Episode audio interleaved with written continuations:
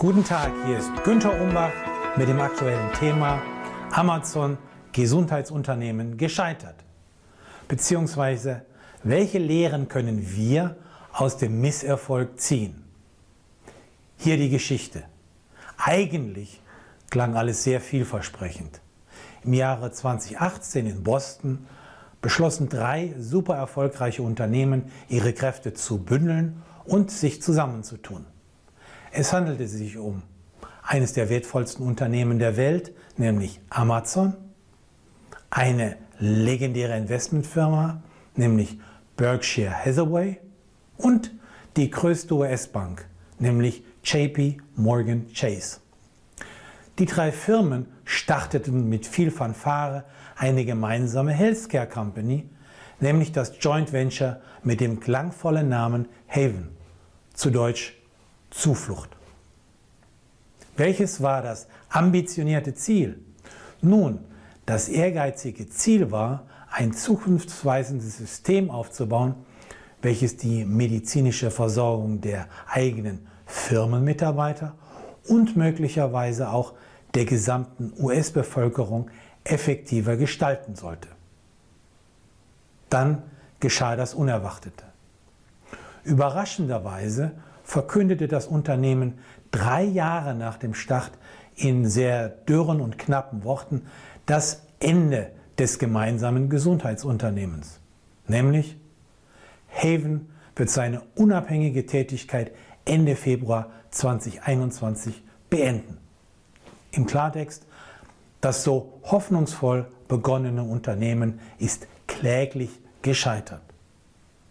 Vermutlich zur Schadensfreude der anderen Player in der wettbewerbsintensiven Healthcare-Branche.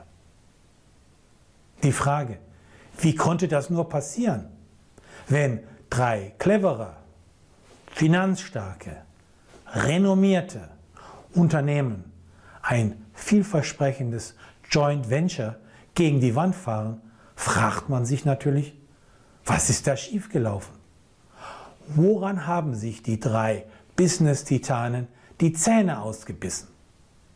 Nun, die aktuelle Webseite des Unternehmens beschränkt sich auf einen Abschnitt, der wohl formuliert, aber sehr vage ist. Die exakten Umstände sind also nicht bekannt gegeben worden. Aber es sind genügend Insider-Informationen nach draußen gedrungen, um die drei wahrscheinlichen Hauptgründe zu beleuchten. Welches sind diese? Erstens, Leadership-Probleme. Es gab einen CEO mit sehr wenig Führungserfahrung sowie Richtungskonflikte und völlig unerwartete Wechsel in der Vorstandsriege.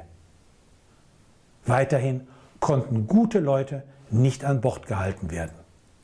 Man fühlt sich hier an das Stichwort erinnert, der Fisch stinkt vom Kopf her. Zweitens, mangelnde Marktkenntnis. Die Firmen unterschätzten, wie komplex das ineinander verwobene System aus Ärzten, Apothekern, Versicherern, Patienten, Pharmafirmen und den zahlreichen anderen Playern ist und wie viele Widerstände, Fallstricke und auch geheime Spielregeln auf unerfahrene Player lauern. Drittens, mangelnde interne Kooperation. Alle drei beteiligten Firmen haben eigene Projekte mit ihren eigenen Mitarbeitern durchgeführt statt interdisziplinäre Teams mit einem gemeinsamen Wir-Gefühl zu etablieren.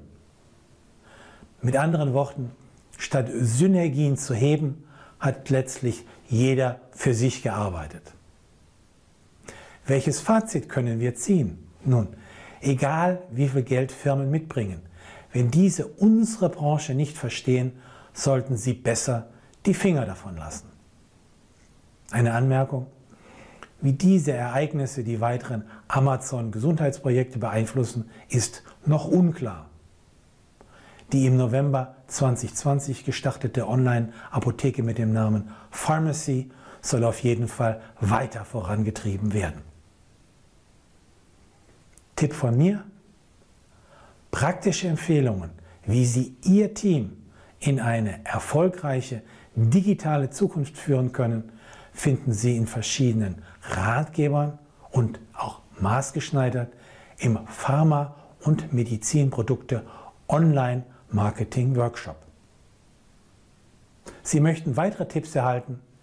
Dann finden Sie praktische Empfehlungen und aktuelle Auswertungen im Management-Newsletter, den Sie gratis anfordern können auf www.umbachpartner.com.